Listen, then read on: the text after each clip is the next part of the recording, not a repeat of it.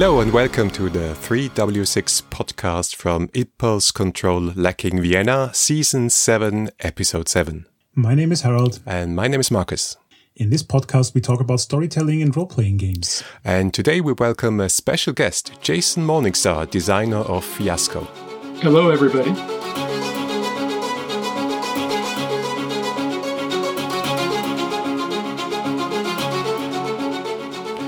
Hey, welcome to the show, Jason. So, we have been talking about storyteller games for more than 100 episodes now, and we have never had you on, so it's really high time. It is. it seems like you had your fingers in so many games that involve a strong focus on storytelling. I don't know why we missed out for so long. I don't either, but I'm very glad to be here now.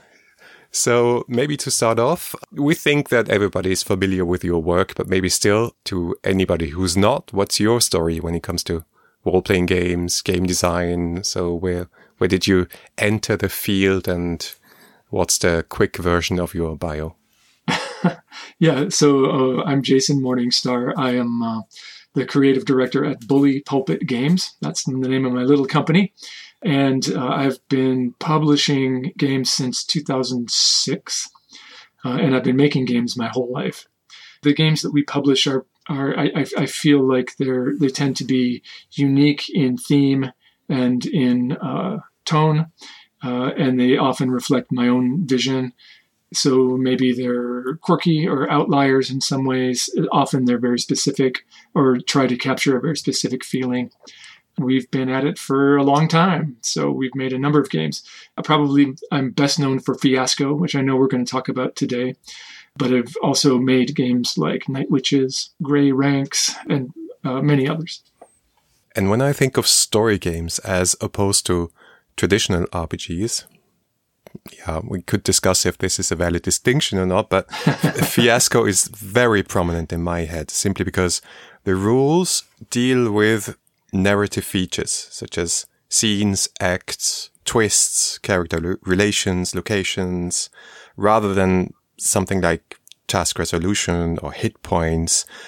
And when you think back to Fiasco first edition, which is a long time ago, was that something that came very naturally to you via playing, testing, jamming, or was it more like of a high concept thing that you wanted to try out very specifically? It's a great question. And um, I think the answer is a little of both. So I, I was very much immersed uh, at the time in a, a, particular kind of game that was being made and developed and conversations around uh, those kinds of games. I'm thinking of games like uh, Paul Czege's um, My Life with Master or games like Dust Devils, The Shadow of Yesterday.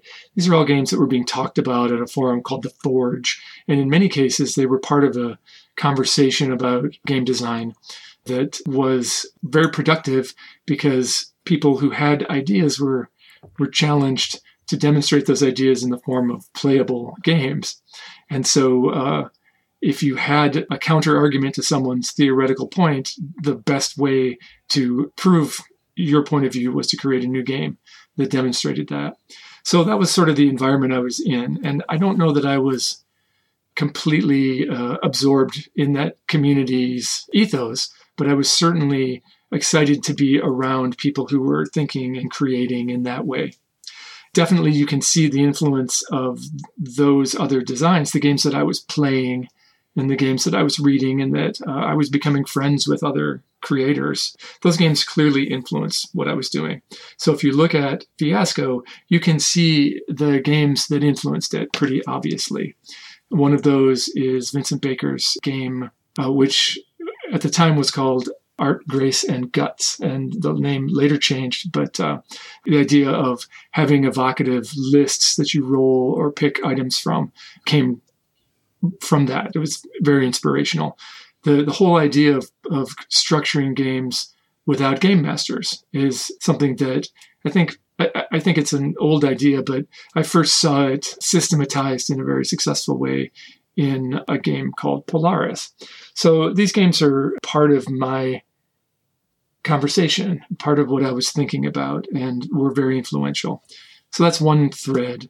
And then the other thread is that being very active in the community, it was very easy for me to see things that were kind of missing in terms of form factor for play. What I often found uh, around that time in 2004, 2005 was that I would go to a, a gathering or a convention and there would be a lot of downtime because the games that were being written uh, and the games that were definitely being played at that time would take four hours to play. And so I thought, well, what, why is it that there are no games that take less? And why don't I make a game that's designed to be played in a short amount of time? And thinking about that particular setting, I realized that not only did it have to be played in two or three hours instead of four or more hours, but it also had to teach you how to play and the the the education that you received in how to play the game also had to be fun. So the whole experience had to be packaged in a very tight time frame that taught you how to play, gave you a chance to play, and reached a very satisfying conclusion in that time. So I approached the design of Fiasco with those things in mind. I, I said, anything that doesn't meet those requirements, I'm going to reject. If the game is going to take too long, I'm going to reject whatever is making it take longer. If the game requires more preparation, I'm going to reject that. And so in my head, I had a very clear set of parameters for the kind of game I wanted to make.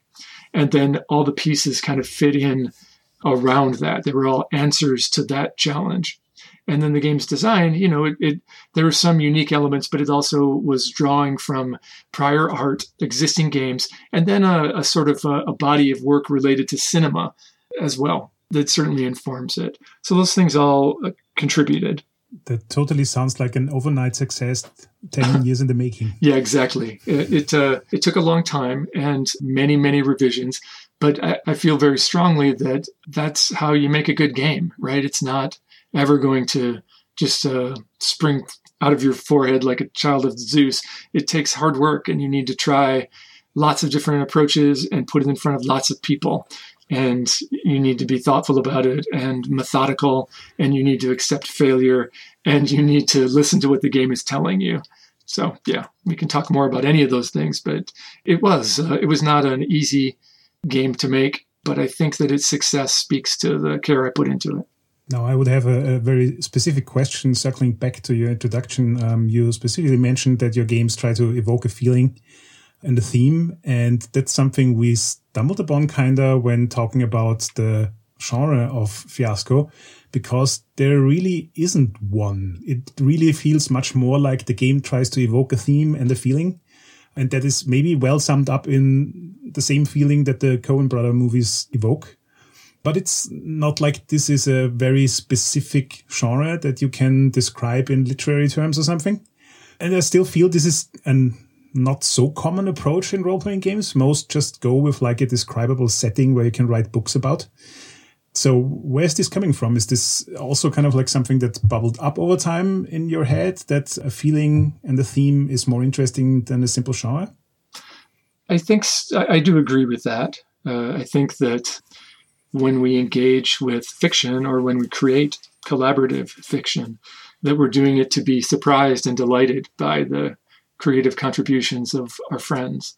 So the genre isn't the central piece to that. And I think Fiasco speaks to that quite well.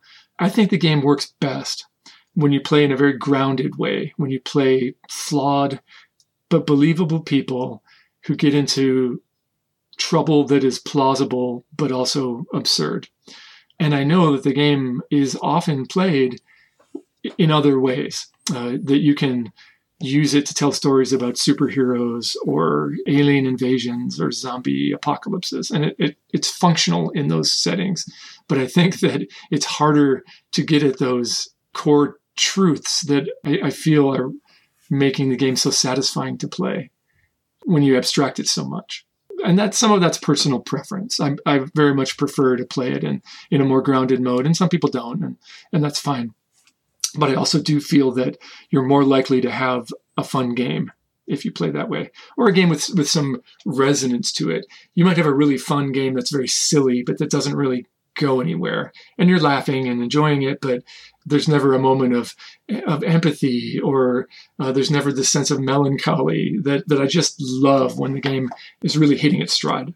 And when you don't have a very specific setting or genre, then it sort of also opens up the fields. Uh, and, and you have this whole abundance of playsets that came along. And, and also what's really impressive to me is the kind of longevity that, that Fiasco had in its life, that it's a game, unlike so many other slimmer story games, they are still being played. It's, it's clearly the one story game which is not a campaign mode that I have played the most, dozens of sessions. So what do you think in retrospect is the reason for the longevity of that game?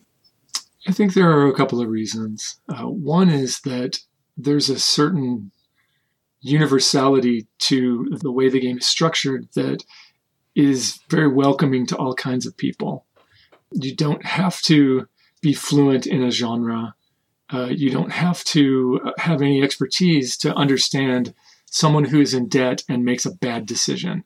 We've all kind of been there, or we know someone, or we've seen that in in film, or you know, read it in a book. It's very relatable. So that's one thing. Another is that the game is explicitly set up in a play to lose mode. The idea that you get to fail, and the worse the decisions you make, the, the more interesting it's going to be, and the more fun you're going to have, uh, which is very liberating because I think a lot of role playing games are predicated on the idea that you want your characters to succeed and that failure is a penalty or it's a bad thing. And in Fiasco, that's right out the window. You don't have to worry about that, which makes it very welcoming. And those two things also make it a really nice introduction to role playing, I feel, for people. That if you approach it from the point of view of improvisation or the point of view of uh, playfulness, that it's a little uh, it's a little easier to get into and enjoy than uh, a more structured game that has some pressure associated with success or failure. So that's one thing.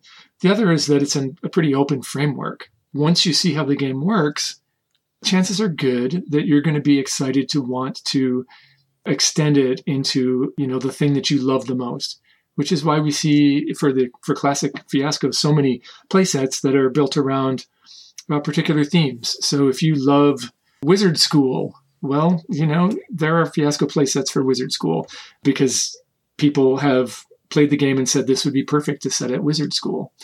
Or, you know, name the media property that you're excited about, and there's probably a fiasco playset.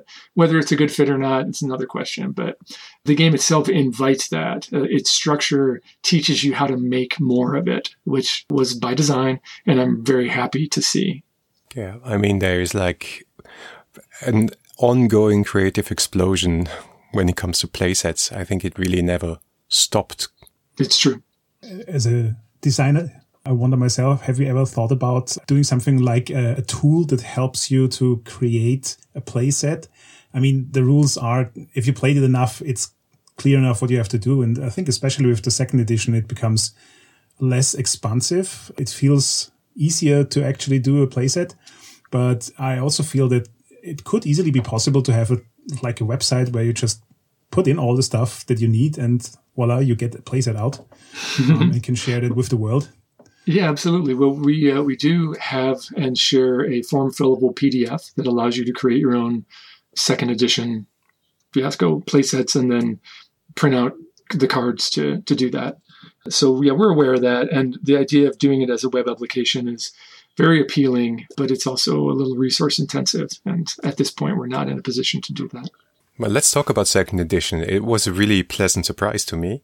I didn't expect it, especially the fact that you turned the game, which was very much pen and paper, into this high production value boxed card game.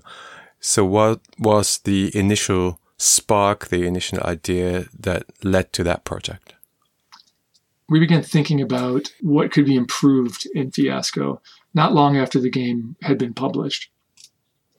And of course, we play it a ton and we get feedback from people all the time, and we still do. But we learned a lot very quickly about what the strengths and weaknesses of the, you know, the first edition were. And it would have been very easy just to sort of patch those those holes, right? and either update it or create a new printed book that addressed those minor issues. But it, it didn't really feel right because the game itself was very functional.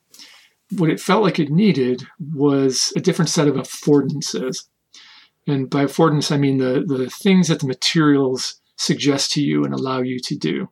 When I started thinking about this, I, I realized that there were some really interesting things that I wanted to be able to do that I couldn't do with a book and with note cards and pens and dice.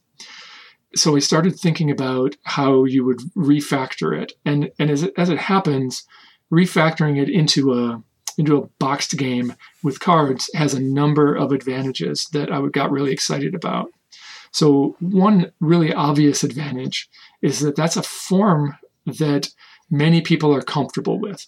And people who aren't necessarily tabletop role playing enthusiasts or indie game enthusiasts, if you see a box and it has some cards in it and a board, even, that speaks to a certain kind of experience that I wanted to encourage. I wanted to make it easier for people who are new to the hobby or new to the experience to jump right in and enjoy it. So just the appearance of, of the game and the pieces that we provide make it friendlier. And then the fact that uh, it's driven by cards rather than dice does so many interesting things that I really, really like. For example, if you have a playset on a deck of cards rather than a, a list in a rule book that you're drawing on note cards to, to fill out for your particular game, that means that you can mix play sets the way that you could shuffle two decks of cards together. That's really exciting. It's hard to do in the classic version of the game. It's trivially easy in the new version. So that's exciting to me. There's all kinds of things you can do with possibility space related to the number of cards. So we arbitrarily, well, not really arbitrarily, but we we chose to limit the size of a playset to roughly the size of a deck of playing cards. But that doesn't mean that that's the only size you could have. We've published one and we have plans for more mini playsets, which are, I think they're 18 cards and they're very specific, but they can be mixed in with another playset. So you could have this hyper specific game that's centered around just this very, very small possibility space. Or you can mix them into a larger set to make a playset that's, for example, about small time crooks in, in this town, but the chances are really good that they're going to be interested in the Chicken Hut restaurant because there are 18 cards that relate to the Chicken Hut restaurant and people who care about the Chicken Hut restaurant built in. So th- these are really interesting things from a design point of view that the new version allows you to do. And that's why we sort of went uh, in that direction. What I found really intriguing when playing the second edition was that it felt a lot faster and somehow less complicated than the first edition. That's absolutely true. The new edition reduces the decision making process a little bit. You have less choices to make. In Classic Fiasco, there are 144 items that you could potentially draw from to create your your setting. Uh, in the new version, that that number is sharply limited. But what we've learned by observing people playing the game is that a smaller set of options makes for richer play. First of all, you can curate that choice so that the, only the best options are available. All the ones that are just lukewarm that no one chooses again and again are gone. The only thing that's left are the really good ones. And it goes much faster. It's faster to set up and it's faster to play, uh, which were also design goals. It's sort of clearly the same game and still a new one because the play experience is absolutely different. Tell me more about that. In what way do you think it's different? Because of the things you just described. First of all, oh, okay. there's okay. the there's the haptic experience of having the cards in your hand. As you get draw your cards, you have more randomness, and at the same time, this limited deck of cards in your hands gives you a sort of a, a clearer creative direction. The choices to me were more obvious, and still you had the same result. Things tend to gel together by people making the choices based on the choices other people make. And we all get our heads together and create a, an awesome story based on that. I also really love the small details you obviously thought about. The name stuff springs to mind because yes, everybody who played games like this before can come up with a name, but usually coming up with a name is something that takes a while for people, especially if they haven't done it often before. And having the cards with names on them makes this very trivial and at the same time offers a lot of flavor for the specific playset because the names fit into the kind of story you want to tell. So I really, really appreciated that. Thank you for saying that. I feel like that is an example of the attention to detail that we were able to put into it because we spent a long time observing the game being played. We identified that as a point of friction, a point of difficulty for a lot of people, and it was easy to solve using cards. So, yeah. I wanted to talk about this notion that this is kind of a gateway game. I think Fiasco has always been, and, and it was also my experience that sometimes it's even easier to play with inexperienced or people who haven't played a traditional role playing game before because there were no inhibitions on that side. But now you also have this form factor and the box game, as you mentioned. And on the one hand, you have story game companies like yours, let's pigeonhole you that way for a moment for my argument's sake, that are moving, you know, first with Ghost Court and now with Fiasco towards a more haptic experience. And then on the other side, you have a business that is much bigger potentially, board games, moving towards more story oriented games with things like Pandemic Legacy, right? Yeah, absolutely. That got me thinking do you think there's the potential for something like Fiasco Second Edition to go mainstream, to have a big break, to actually be like something like D and D was, something like Magic the Gathering was, and you know, create this whole new space of people suddenly realizing, wow, this storytelling gaming that's that's actually pretty easy and awesome, and why haven't I done that all my life? I do, uh, and I uh, I would love to be the person who who figures that out. I would love to see Fiasco on more mainstream store shelves. That's a difficult thing to engineer, but obviously that that's uh, much easier if you're selling an experience in a box than it is if you're selling a an A5 book. So yes, there's there's that potential. I'm not sure that Fiasco is that game, but I think that game exists and it's going to show up at some point because you're right. Those varying threads are converging. And somewhere there's going to be a really, really fun, very uh, easy to engage with game that scratches all those different itches at the same time so that uh, it can draw people in while satisfying the people who already love this format. I haven't seen it yet. I've seen a lot of people try. I think it's a difficult challenge.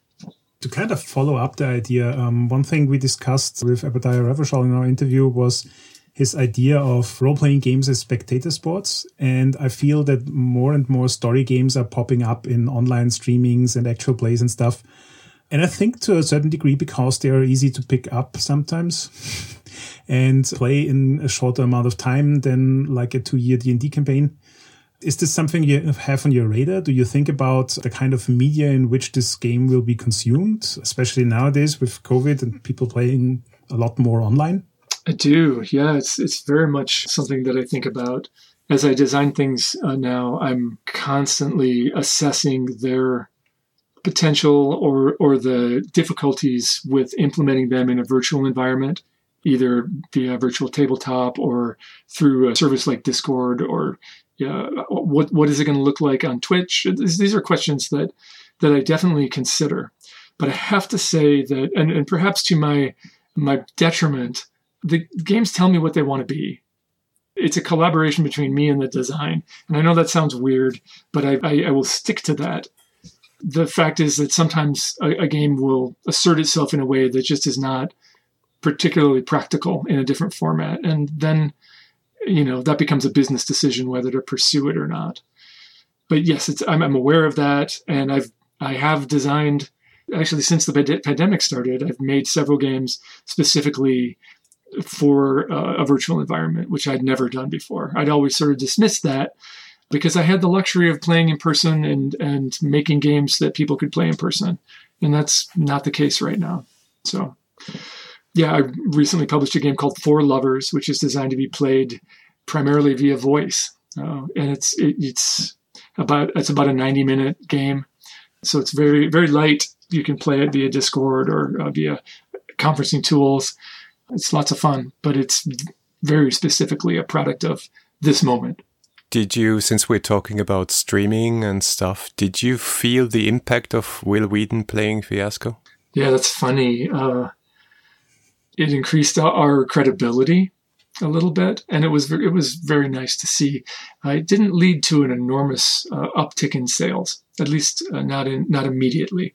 We weren't flooded with orders because it appeared on his his program. Over time, I think it was beneficial, and I'm I'm very grateful to him and their whole team for doing it. But uh, it was not a uh, overnight game changer for us. Ah, interesting.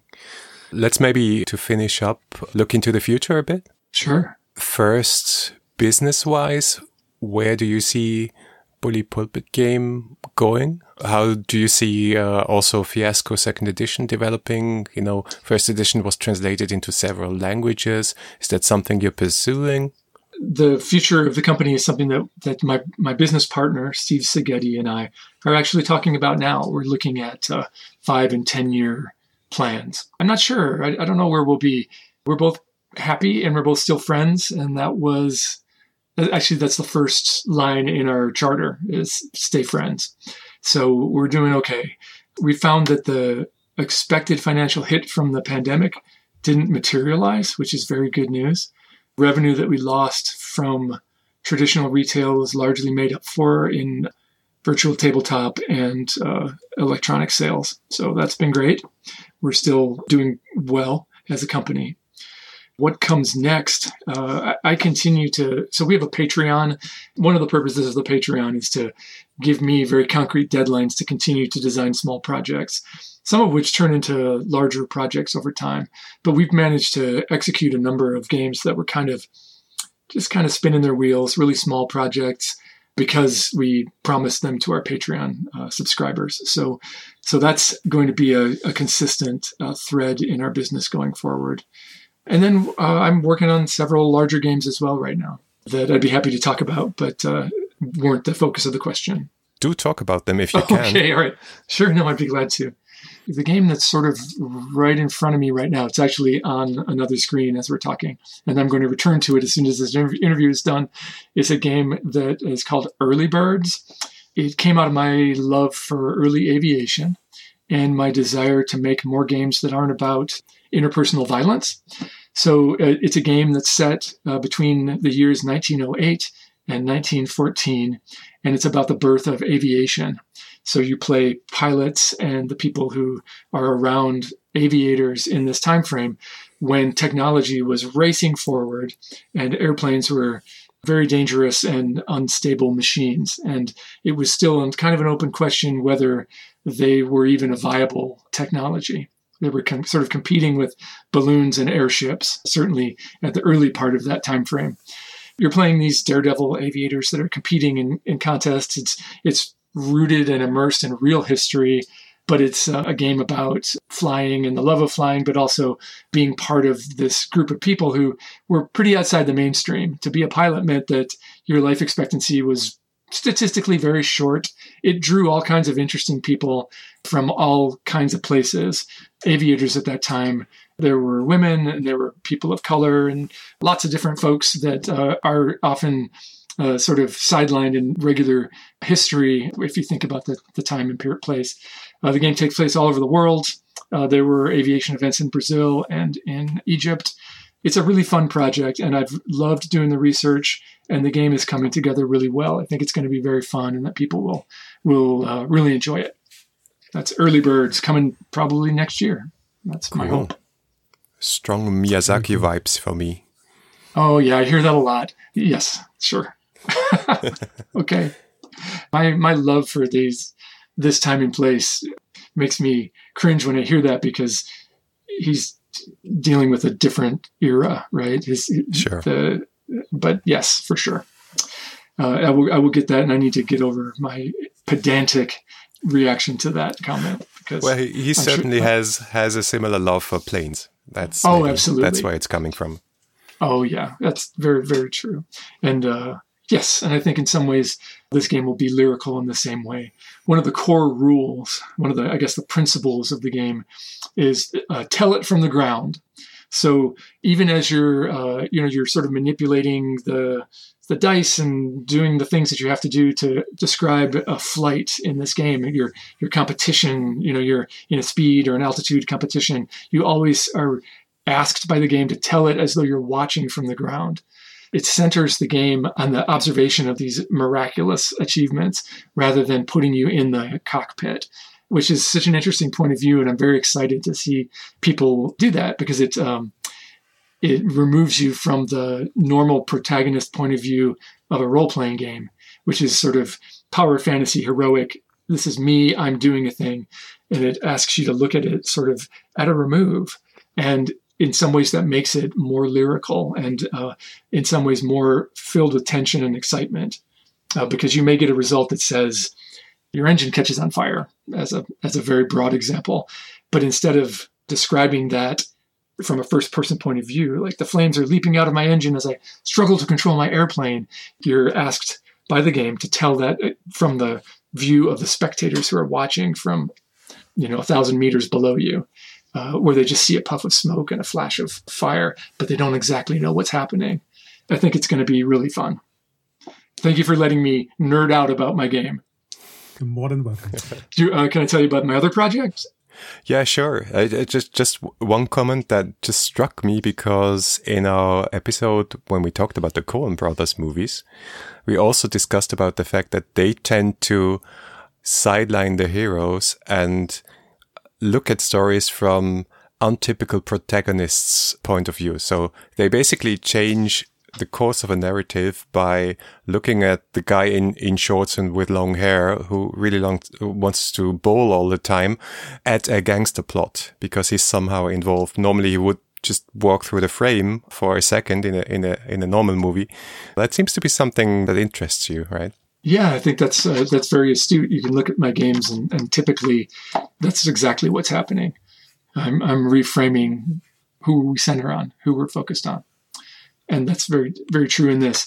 In in early birds, even though you're like heroes of aviation, it's not all it's cracked up to be. That you learn a lot about what that means and what the what the penalties for that that are.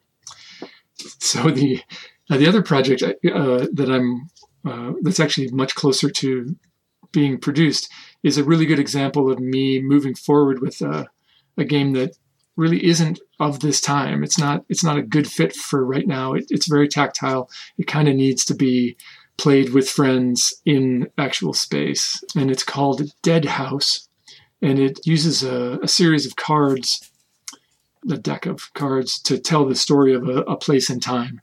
The thing that's I think really fun and interesting about Dead House, first of all, it's about a a bunch of people sort of trapped in a town in a historical event. It takes place in the middle of America in 1888 during a terrible blizzard, which actually happened. And it's all, you know, this is all sort of predicated on history, which is another thing I love. This town is locked in, they can't get out, uh, and slowly uh, they're all going to perish, or many of them will perish. It's a game about what happens. It's a, basically a horror game about being trapped in this town. And the thing that I think is really fun and interesting about the game is that it it gives you snippets of fiction. It, it gives you things that happen and people describing those those events, but it doesn't tell you who they happen to or who's describing them. You'll get a card like late in the game. There's and because it's cards, it's a little random. But one of the cards is somebody chops down and sets fire to the only orchard in town you're on the prairie and, and this orchard has been lovingly maintained over many years and somebody just goes mad and destroys it and the card asks you to describe that destruction and decide who did it and how the person whose orchard has just been destroyed reacts. And so there's this whole cast of characters that you get to choose from but the game doesn't tell you who to choose. And that's the really fun part. It's a really interesting change to the way we think about protagonism and it's very fun in play. So that's that's coming soonish i guess but it's a it's not a great game for the middle to release in the middle of a global pandemic so we'll see what happens listening to you really makes me feel like you should start a university for game design. I would totally attend. Oh, well, thank you. Yeah, I, am excited about this stuff still. I, I love it. It's it's what I do. It's what I was born to do. So I'm I'm very grateful that I get the chance to share it. And I'm grateful to you for letting me talk about it. It's very kind of you to have me on your show. Thanks for listening. We'd love to read your feedback on Facebook, on Twitter, or on our website at 3w6.fm. If you liked the episode, please give us a review on Apple Podcasts. Or consider becoming our supporter on Patreon. Thanks for listening. Until next time.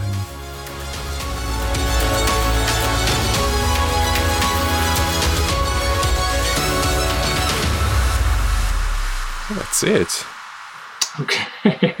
Jason, you were one of our most concise guests, I have to say. Oh, yeah. I, I, hope that's all right. I hope that's good. No, that's really good. That, that's perfect. No, no, people tend to ramble a bit, which is also totally fine and, and, and fun. You're really on point. I do this a lot.